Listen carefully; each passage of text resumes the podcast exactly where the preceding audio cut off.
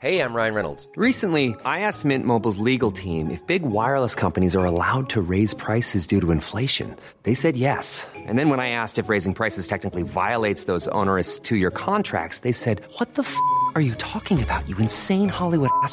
So to recap, we're cutting the price of Mint Unlimited from $30 a month to just $15 a month. Give it a try at mintmobile.com slash switch. $45 up front for three months plus taxes and fees. Promo for new customers for limited time. Unlimited more than 40 gigabytes per month. Slows. Full terms at mintmobile.com.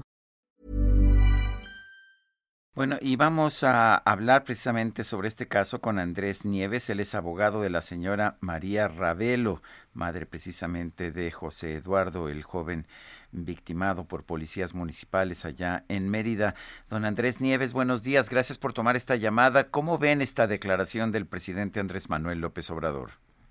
Un gusto. Eh, primero que nada, eh, un saludo a todo México, un saludo a Yucatán, pero sobre todo al presidente de la República que asume esa responsabilidad y que evidentemente esperemos que sí sea, sí se cumpla.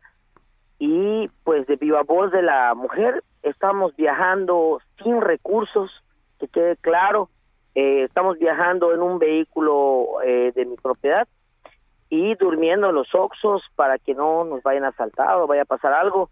Y pues como te dije, lo único que proclamamos y está en ese mismo sentido la mamá es justicia, pero sobre todo eh, estamos haciendo el escrito para presentar al Senado de la República, tanto al presidente de la República, para que exhorten al Congreso del Estado local de Mérida, Yucatán, a la destitución inmediata de Renán Barrera Concha y del policía municipal, del comandante de la policía municipal, para que podamos tener un proceso limpio, para que podamos tener un proceso que no esté viciado, ni mucho menos nos estén ocultando información, que ahí está, porque evidentemente hay 50 minutos, casi una hora de video que no pasan que es lo más importante. Y lo que logras ver, y evidentemente está en los, en los videos, es una violación a los derechos humanos completamente. Cómo golpean al joven, cómo lo tiran al suelo. Según ellos dicen que el joven entra por su propio pie, entra bien y sale bien. Y hay omisión por parte del médico que se encuentra en ese momento de no ponerlo inmediatamente a disposición de una clínica para que sea valorado, para que sea valorado y para que inmediatamente den parte a la fiscalía y lo hubieran ido a ver. Si eso hubiera pasado y se hubieran seguido los protocolos que deben de ser, ese joven estuviera con nosotros contando lo que le pasó. Desgraciadamente hay omisión por parte de muchas autoridades y eso yo quiero que quede muy claro que vamos a exigir justicia hasta el último que hizo esa omisión y sobre todo aquellos que causaron la muerte de ese gran joven que hoy debería estar con nosotros. Eh, Andrés, se dieron a conocer nuevos eh, videos, nuevas imágenes. ¿Qué tanto ayuda esto en el proceso? ¿Ustedes eh, ya lo, lo, van a presentar ante un juez? ¿Qué es lo que van a hacer con esta información? Desde luego, vamos a apelar. la Fiscalía General del Estado está trabajando en conjunto con nosotros en ese sentido.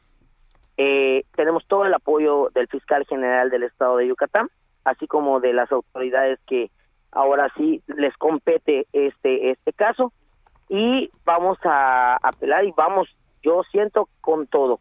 Hay algo importante que los ciudadanos deben saber, que en esa etapa procesal, en esa etapa procesal, la ley es clara y te pide algo importante. La mínima, la mínima prueba para que pueda ser vinculado a proceso. La mínima. ¿sí? Y en este caso nosotros presentamos evidentemente no la mínima, más de la mínima, para que se haga justicia y que pueda ser, ahora sí, vinculado a proceso. Y después, pues que se demuestre lo contrario, en, eh, lo contrario en otras etapas procesales, cosa que nos coartaron, nos dijeron no, y salen libres, evidentemente. Pero lo más crítico es que desde que llegó el abogado de ¿no? Los policías salieron libres. Ya salieron libres, así es. El abogado siempre, desde que llegó, dijo, van a salir libres en un rato más, me los llevo.